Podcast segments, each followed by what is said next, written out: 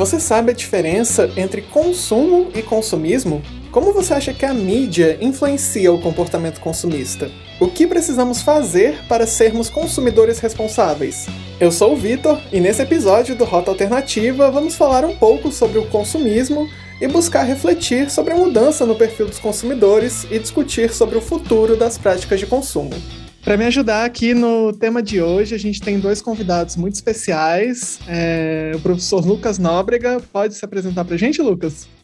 E aí, pessoal, tudo bem? Sou o professor Lucas, professor de Educação Financeira e Matemática do Colégio Ari de Sá. Valeu, Lucas. E a gente tem a Tuane também. Tuane, pode falar um pouquinho de você? Oi, pessoal, tudo bem? Bom, eu sou psicóloga, sou neuropsicóloga, sou mestre em educação e estou aqui para falar um pouquinho hoje com vocês sobre o tema. Muito bacana, gente. Eu acho que essa vai ser uma conversa muito rica. É, e eu acho que para a gente começar, né, esse tema que a gente vai tratar do consumismo, a gente está hoje numa sociedade que a gente está consumindo o tempo inteiro, né? E aí eu acho que a gente poderia começar definindo o, o que é o consumo e o que é o consumismo, né? Qual é a diferença entre eles? Por que, que a gente usa esse termo? É, basicamente, Vitor, né? O consumo ele vai se caracterizar pela compra daquilo que eu necessito né? É, o consumo ele faz parte da nossa vida e ele é até necessário, né? Em alguns aspectos, como na alimentação, eu preciso consumir para me alimentar. Vestimentas, eu preciso consumir para ter vestimentas adequadas para o meu trabalho, para o meu colégio, né, para a minha faculdade, enfim. O consumo, ele, ele basicamente é, é o ato de comprar, porém, baseado né, naquilo que eu estou precisando, naquilo que realmente que eu estou necessitando para suprir as minhas as minhas carências, as minhas necessidades básicas, né? Já o consumismo é quando eu ultrapasso um pouquinho ali o limite, é quando vai além das minhas necessidades. O consumismo, o indivíduo, ele compra aquilo que ele não precisa.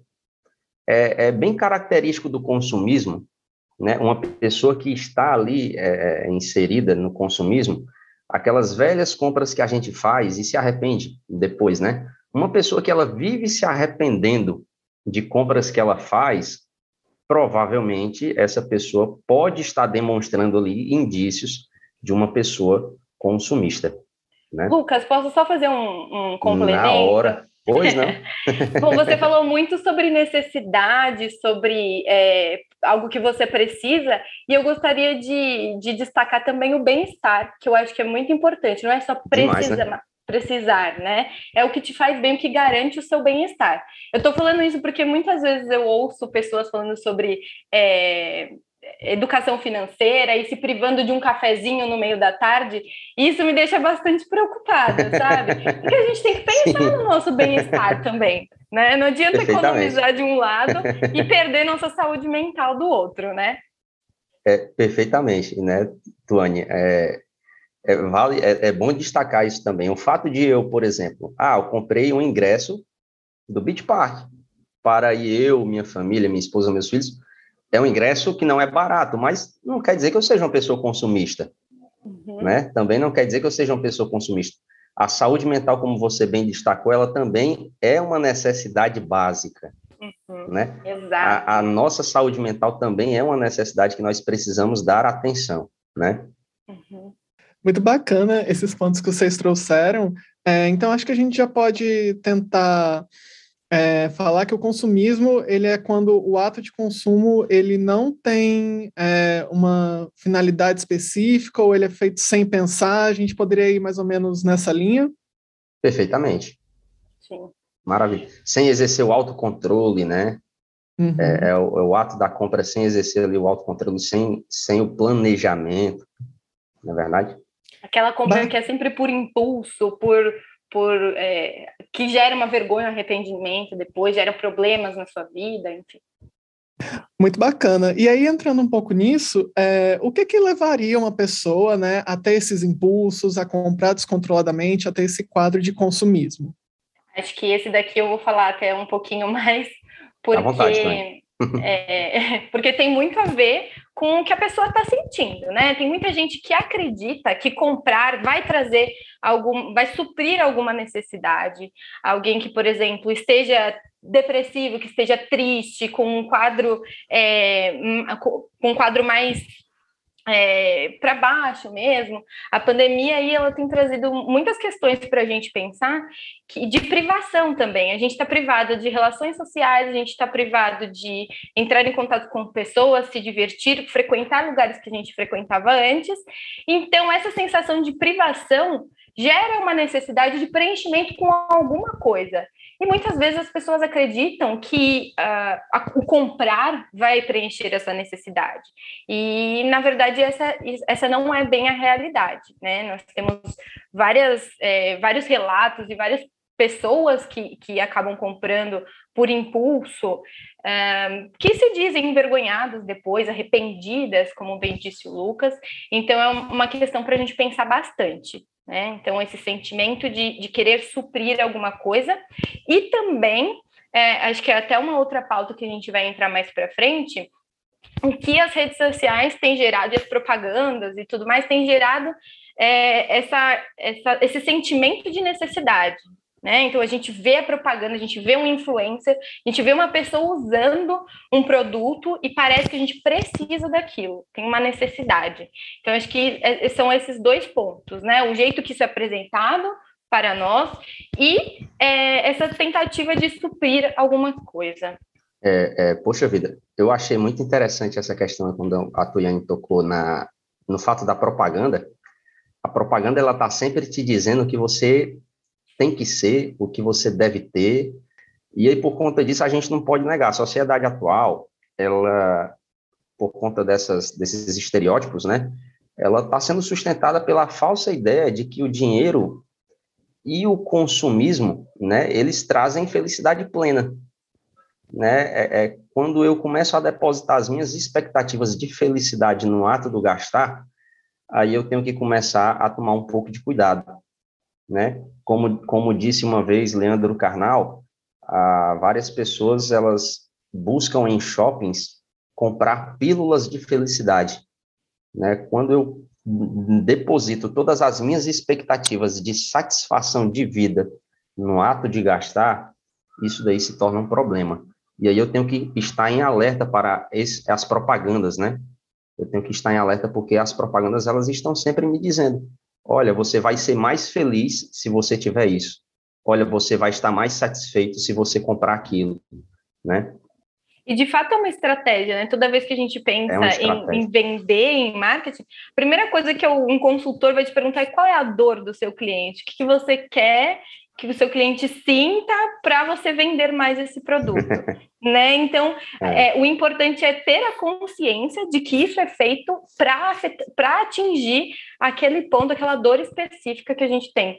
E atualmente essas propagandas estão cada vez mais personalizadas, né? Então, os algoritmos das redes sociais conseguem perceber o que a gente está pesquisando, o que a gente está vendo e consegue fazer uma propaganda específica para aquela sua dor e aí acaba aumentando, assim, afetando muito esses hábitos de consumo, né? Vocês trouxeram esses dois pontos, né, que, que são muito ricos e eu acho que geram bastante discussão, que é tanto as redes sociais é, como a pandemia, né, porque eu percebo muito, assim, pelo, pela conversa com as pessoas, como o comércio, principalmente o, e-commerce, né, cresceu, as pessoas estão comprando cada vez mais, ainda mais quando não estavam podendo sair, e, de fato, essa questão dos algoritmos ela é muito assustadora, né? Porque às vezes você pensa, você não sabe nem como, você só pensou e já está aparecendo alguma coisa, porque você falou, você botou em algum lugar e você não sabe disso, e, mas eles sabem. E aí começa a vir bombardeado mesmo de anúncios, é. às vezes você viu um post. É, mas já que a gente já começou a conversar das redes sociais, acho que a gente poderia falar um pouquinho mais, né, é, de como elas influenciam, né, a gente tem hoje os influencers, a gente tem uma sobrecarga de propagandas, de publicidade, a gente passa muito tempo online, e falar um pouquinho do e-commerce também, né, como é que isso tá, essa facilidade, né, você compra com um clique, você nem sente que está comprando, mas isso tem claramente impactado, né, esses hábitos. Perfeitamente. É, a rede social, ela tem, ela se, ela se tornou, né, uma, uma vitrine de uma vida maravilhosa e perfeita. E às vezes a gente vê até uma disputa, né, entre pessoas para ver quem demonstra a vida mais perfeita. Não é verdade? E, e o gastar, a vida financeira, ela entra nesse meio. porque ali na rede social eu vou estar mostrando a roupa que eu compro, a roupa que eu uso, o celular que eu tenho, muitas vezes o carro bacana que eu tenho, e, e entra também até no fator ostentativo, né? O fator da ostentação é o, é, o, é o desejo de mostrar que eu tenho condições de ter algo. E muitas vezes a pessoa nem tem condições, né? E aí, às vezes, a pessoa está com o cartão de crédito ali lotado, única e exclusivamente pela necessidade de expor ali um estilo de vida que ela quer demonstrar ter, né? É uma necessidade de, de, de expor ali um estilo de vida que ela, na cabeça dela, ela acha que ela tem que ter para mostrar às outras pessoas, né? O quão perfeita é a vida dela. Perfeito. E a gente estava falando no começo sobre essa linha tênue de bem-estar e do que eu preciso mesmo, né? E eu acho que nas redes sociais tem uma questão muito importante de, de pensar é, se de fato eu estou precisando daquilo, vai para o meu bem-estar, ou se eu estou querendo mostrar porque nós vivemos de uma sociedade de, do mostrar, do parecer, né? Atualmente, a gente é precisa parecer que a gente tem alguma coisa, a gente precisa mostrar, senão não funciona, né?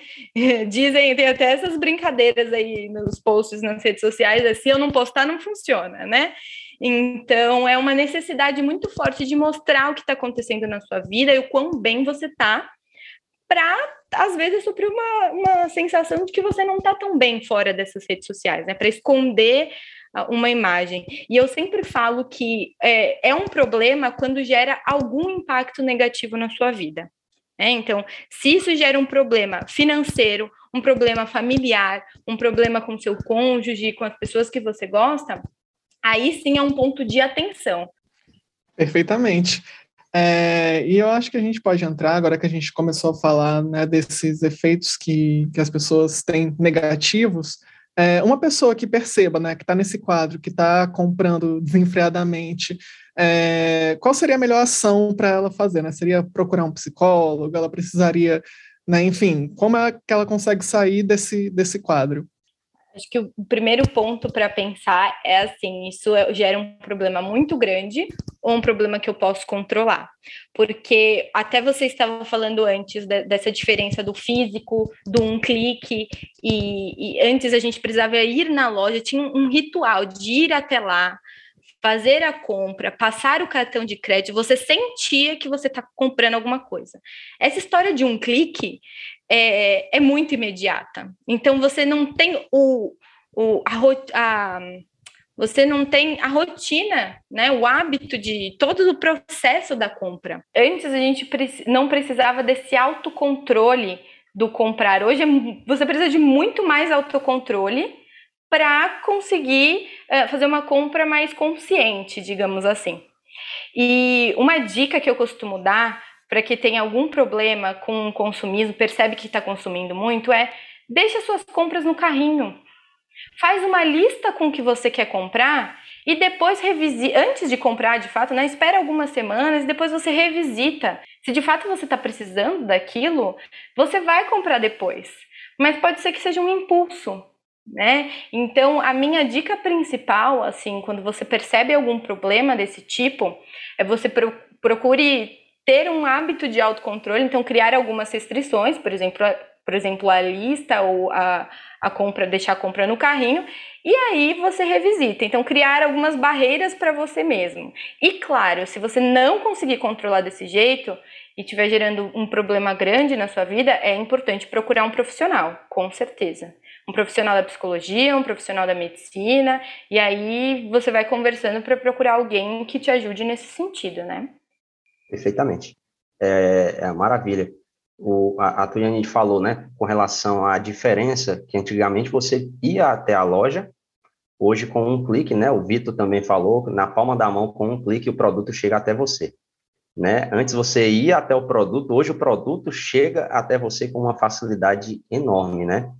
E aí, por conta disso, as pessoas, elas, a tendência é que o controle daquilo que está se gastando é, seja menor. A, a, aquela, aquele velho, aquela velha ponta do lápis, né? Botar tudo na ponta do lápis é outra dica que eu daria para a pessoa que está gastando desenfreadamente. Quando você anota as coisas que você está gastando, quando você vai anotando ali o que está correndo na fatura do seu cartão de crédito, a tendência é que você, ao chegar em um momento a um, a um teto de gastos né, compatível com o seu salário, a tendência é que você pare de gastar, inclusive, ou pelo menos tente economizar mais, porque você já está vendo ali a sua situação. Né? O cartão de crédito ele é um grande vilão, porque muitas pessoas usam cartão de crédito como uma extensão do salário. Cartão de crédito não é uma extensão salarial, né? Já, já peguei alunos meus dizendo, tio, se eu tenho um salário de 5 mil e o limite do meu cartão é de 2 mil, eu ganho 7 mil. Olha só, isso é, é, um pensamento bastante equivocado. Por quê? Porque desses 5 mil reais que eu ganho, eu vou ter que tirar 2 mil para pagar os 2 mil do cartão de crédito, né? Então, então, quando eu coloco tudo num papel, eu passo a ter um controle maior dos meus gastos. É, e eu vou, eu vou, a partir daquele, daquele controle, eu vou saber se é o momento de parar ou se eu posso comprar mais alguma coisa. Porque quando fica a fatura toda no celular e eu simplesmente vou gastando, né, é, a tendência é que realmente eu passe do ponto. E aí fica desenfreado, né? Muito bacana, gente. E vocês acham que é, entre gerações, né, existem mudanças assim muito proeminentes de hábitos de consumo? É, se em algum a partir de que momento isso começou a ser estudado, né? Essa questão de de realmente como as pessoas consomem. Eu, eu, acredito que as redes sociais, a internet já são um boom, né, que diferem muito da, das gerações que vieram antes, mas teria alguma outra coisa que valeria destacar, né, importante nesse sentido? Eu, eu, talvez falaria um pouco da pandemia, né? Eu acho que já existia um movimento de compras pela internet, um movimento muito grande mesmo, de compras e entregas, e a gente ouve falar muito disso. Mas a pandemia trouxe um impacto que qualquer comércio precisou estar na internet, qualquer um.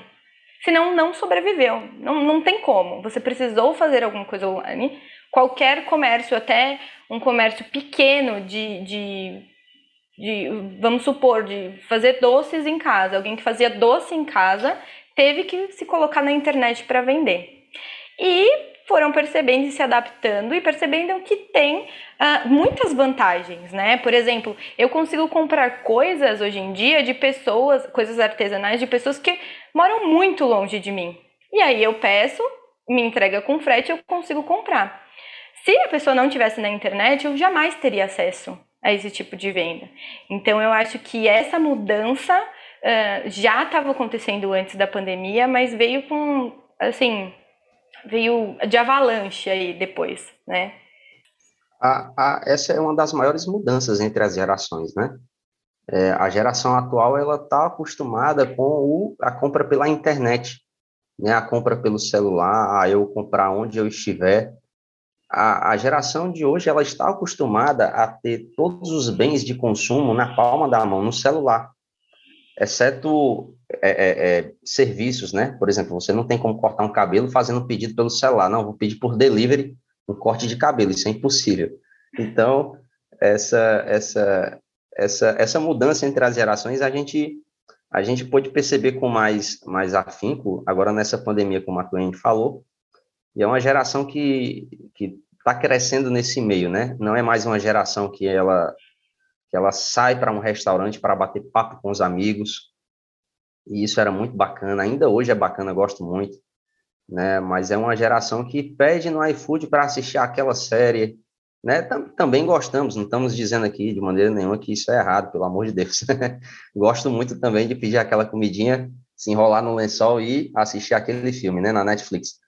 A geração de hoje ela pesquisa na internet onde é o site mais barato para se comprar. Antes a gente tinha que bater perna no centro da cidade, antes a gente tinha que bater perna nos, nos shoppings aí da vida e sair procurando de loja em loja para saber onde é que o nosso produto se encontrava mais barato. Hoje nós podemos fazer isso em casa, a qualquer momento do dia, né? É. E Lucas, eu não sei se você tem percebido isso, mas eu acho que até as pessoas mais velhas agora, depois da pandemia, estão mais confiantes em fazer essa compra pela internet. É verdade. Porque eu vejo até pelos meus familiares, antes ninguém comprava pela internet. Ah, não, vai clonar meu cartão, não confio nesse site. Hoje em dia, as pessoas aprenderam e viram que dá certo, é. dá para comprar o mais barato e entrega na porta da sua casa, né? Perfeitamente. Esse, esse medo, né, de comprar pela internet, realmente, você, é, é, eu, eu, eu imaginei que agora, antigamente, é, a pessoa tinha aquele medo de realmente ir lá na internet, fazer a pesquisa, colocar o seu cartão de crédito lá, não achava confiável. Né? Por mais que a empresa tivesse um nome, a pessoa tinha medo também que alguém hackeasse o computador. E... Mas hoje não, hoje em dia as pessoas realmente elas estão bem mais seguras, né? Para fazer qualquer tipo de compra pela internet. Inclusive, é, esse, essa movimentação das compras pela internet com a pandemia é uma coisa que não vai voltar mais ao que era, né? Eu acho que daqui para frente as pessoas só vão naturalizar e comprar cada vez mais e é tem todos esses problemas aí que a gente. A facilidade tem, porém os problemas, né? Tem coisas que chegaram para ficar, né? Tem Sim. coisas que chegaram para ficar. Eu concordo plenamente, gente, até porque eu, eu, eu moro em São Paulo é, no centro de São Paulo. Então, para mim é muito fácil comprar qualquer produto. Mas eu conheço pessoas que moram no interior, por exemplo, que não tem tanta facilidade. Você vê um produto que você quer, que é difícil de achar, agora você consegue comprar muito facilmente. Então, eu acho que isso não, não tem um impacto só negativo, né? Sim. Só de fazer a gente consumir mais, mas eu acho que tem um, um, um impacto positivo de ampliar o acesso das pessoas, né? Sem dúvidas, né? Demais, gente.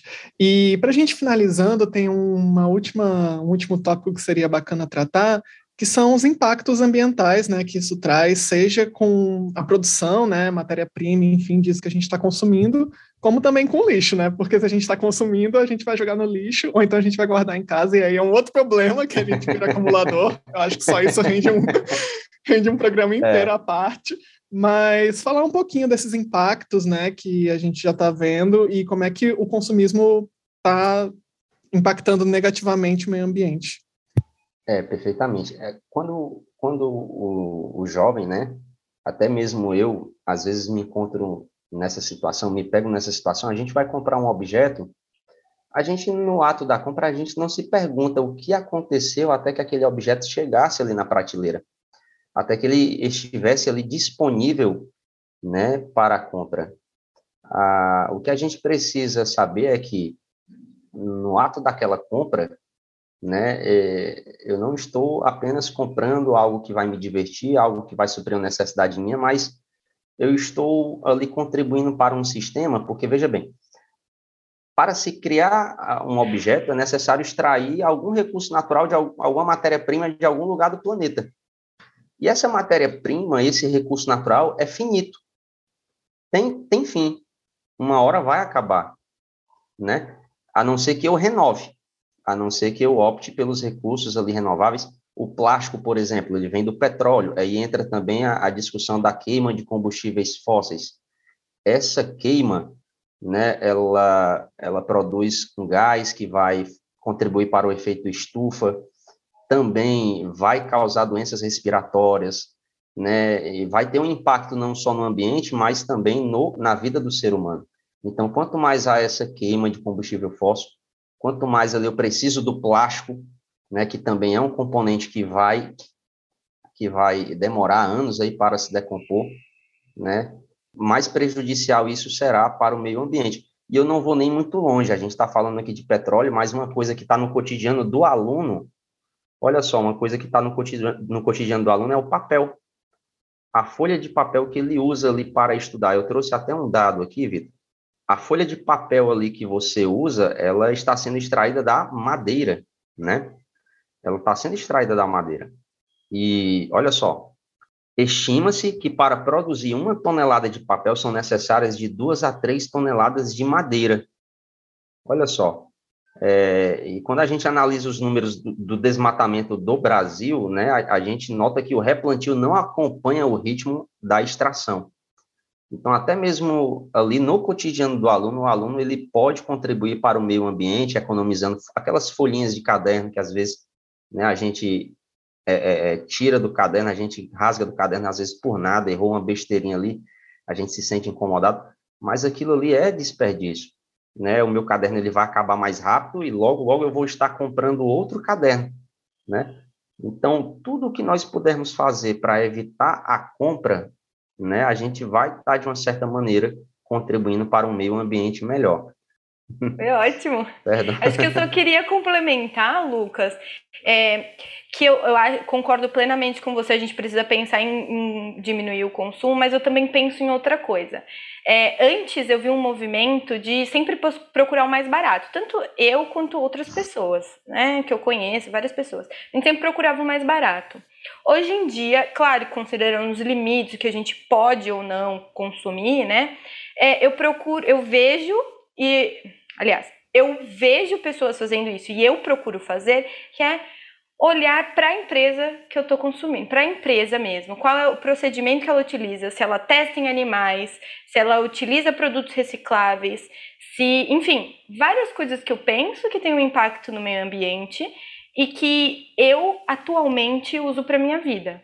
Né? Eu penso em consumir de forma consciente de empresas conscientes. Então, hoje em dia, eu não penso só no que é mais barato ou só em diminuir meu consumo. Eu penso também em comprar de forma consciente, né? pesquisando Maravilha. a empresa que eu, que eu compro, pesquisando o, quem é essa pessoa que eu estou consumindo, né? Que, da onde que vem esse, esse produto. Perfeitamente.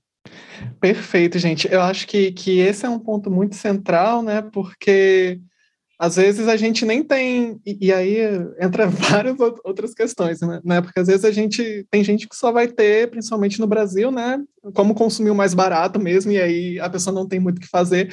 Mas quem tem né, condições dentro das suas possibilidades, é sempre interessante ir procurando né, maneiras mais sustentáveis, saber o que consome, não só pegar na prateleira. Eu acho que é um exercício de, de autocrítica mesmo, bem interessante é. para a gente fazer. E, e, é um hábito ainda, ainda se torna um hábito que coloca barreiras para aquele consumo num clique muito fácil, né? Sim. Então você ter que pesquisar de onde vem já é, você já vai adicionando coisas para aumentar aí a, o acesso, né? Aumentar a dificuldade da compra. Com certeza, até faz a gente consumir menos, né? Perfeito. é, eu acho que. Aí, pode falar.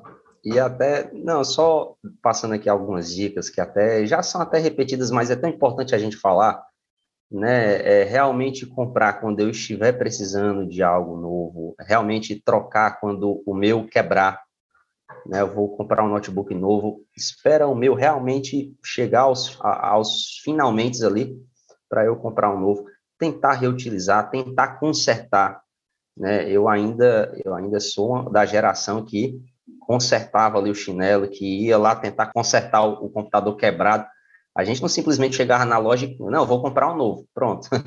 A gente tentava consertar o que a gente tinha, né? Isso também influencia bastante, na é verdade. São só dicas que é sempre bom a gente repetir, né? Com certeza. E são coisas, às vezes, que estão despercebidas né, no dia a dia e é são bem simples, às vezes, da gente fazer. E aí, antes da gente encerrar, é, eu acho que a gente podia só aprofundar um pouquinho, e aí é, eu acho que vai ser um pouco mais direcionada para a Tuane, mas a gente falou do, além do impacto financeiro na nossa vida, né, os outros impactos que tem com a família, impactos psicológicos.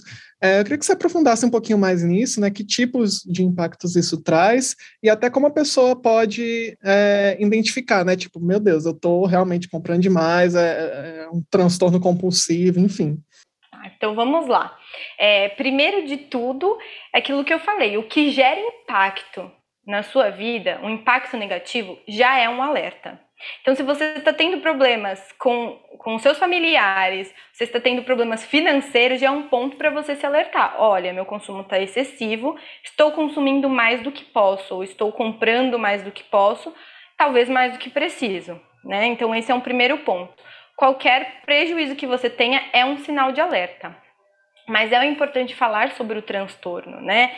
É, o, o, comportamento compulsivo de, compulsivo de compra ele é chamado de oniomania e ele foi muito estudado a partir da década de 90, né? Hoje em dia, o comprar compulsivo é, é definido como fortes e incontroláveis impulsos para comprar. Né? Então, são reações rápidas, não planejadas, sem nenhuma avaliação ou pouca avaliação das consequências, que geram um prejuízo muito importante na vida da pessoa.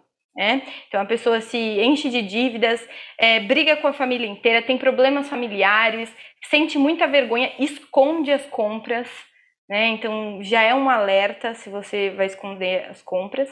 E o que eu acho muito importante falar é que a única pessoa que pode fazer o diagnóstico de um transtorno relacionado a, a excesso de compras ou compulsivo por compras é um médico, né? E atualmente no Manual Diagnóstico Estatístico de Transtornos Mentais, que é o DSM, e o mais atual dele é o DSM-5, é, ele orienta diagnóstico feito pelo médico e, na verdade, o diagnóstico de comprar não existe, né? O, o, comprar compulsivo ele está dentro ou de um transtorno de acumulação, ou de um transtorno de controle de impulsos, ou de uma parte do transtorno obsessivo compulsivo. Então, não existe um, um diagnóstico só de impulso de, com, de compra, né? Geralmente ele está associado a outros elementos que afetam sua vida. Então, acho que o comprar compulsivo é esse vício de, nesse comportamento, ele é aprendido e nesse sentido recompensador. Então, toda vez que te gera um problema, já é um alerta para você buscar ajuda. Tá? E o tratamento, acho importante falar um pouquinho do tratamento, é que é, é indicado psicoterapia e o objetivo nunca é a abstinência completa, né? É um controle desse comportamento, é uma interrupção do que desses gatilhos de momentos específicos de compra e isso exige avaliação de cada indivíduo, né? Então a gente precisa considerar cada indivíduo, não tem uma, uma fórmula mágica aí. Muito bacana. Às vezes, é, então, o, o, consumismo ele é até um sintoma de alguma coisa maior, né, que está por trás e, enfim, é bem interessante. Quando você fala médico, né, que o, profissional que pode fazer esse diagnóstico é um médico, é, aí seria a pessoa teria que ir num, num, psiquiatra, num clínico geral, como é que ela se encaminha? Geralmente, tem médicos da família, né? Tem vários tipos uhum. de médico, tem médicos uhum. da família que podem fazer o diagnóstico, mas geralmente se busca um psiquiatra, que é ele que cuida mais dessa parte de transtornos mentais. Perfeito. E aí, gente, é, a conversa está muito rica, está maravilhosa, mas a gente precisa ir se encaminhando para o final. Eu queria pedir para cada um de vocês se despedir e trazer uma indicação, enfim, fazer um fechamento. Se quiser trazer indicação de material também, seja mais voltado para psicologia, para educação financeira, e aí a gente fecha o programa. Massa. É... Galera, foi um prazer estar aqui com vocês. Foi um prazer enorme, viu, Tony, ter te conhecido. E a indicação que eu gostaria de dar aqui é, de um livro muito bom na área da educação financeira, um livro até bem conhecido, do Mil ao Milhão, Tiago Nicro. Ele, esse livro ele não trata sobre o enriquecimento fácil, apesar do nome né, sugerir isso, do mil ao milhão. Mas ele alerta para investimentos de maneira segura, investimentos realistas, e ele até também alerta para a questão não só do investimento, mas da educação financeira mesmo, como gerir o dinheiro que você tem, né? Vale, vale aqui também deixar uma observação, gente, não existe dinheiro fácil, né? Promessas de ganhar dinheiro fácil que a gente encontra aí na internet e fique milionário em uma semana, não caiam nessa, né? Então esse livro trata até desses assuntos também, né? Eu acredito que o nome do livro ele é, é mais para despertar o desejo da pessoa em ir lá e conferir o conteúdo, né? Mas eu, eu gostei muito, fica aqui a minha indicação, muito bacana. Eu também achei um prazer essa conversa, foi muito interessante, muito gostosa. E acho que eu não vou fazer nenhuma indicação, mas eu queria falar que ninguém nasce sabendo como consumir, ninguém nasce sabendo é, sobre o comportamento de consumidor. Isso a gente aprende, né? E nós aprendemos por instrução, seja ela formal, numa escola, ou informal, com seus amigos, nas redes sociais, com pais, parentes, com, enfim, e a gente aprende também por modelo, as pessoas que convivem com a gente, como elas consomem, o que, que acontece, e pela experiência. Às vezes a gente precisa sofrer as consequências para aprender alguma coisa. Então, acho que para a gente refletir um pouco é, sobre os modelos que estão ao nosso redor, sobre consumo, o que, que a gente quer para a nossa vida e se a gente quer passar por experiências, é, se a gente precisa de experiências negativas nesse sentido, ou se a gente pode buscar uma ajuda antes disso acontecer. É, então, meu, minha palavra final é a gente aprende, tá? Não nasce com você, a gente consegue se controlar e aprender estratégias para consumir de uma forma mais consciente. E é isso, muito obrigado pelo convite, eu agradeço muito por estar aqui, foi um prazer conhecer vocês. Viu? Perfeito, muito obrigado, Tuane, muito obrigado, Lucas. O prazer é todo nosso de estar recebendo vocês aqui. O episódio com certeza está uma delícia de ouvir. E para vocês que estão ouvindo, a gente se vê no próximo episódio do Rota Alternativa. Obrigado, tchau, tchau.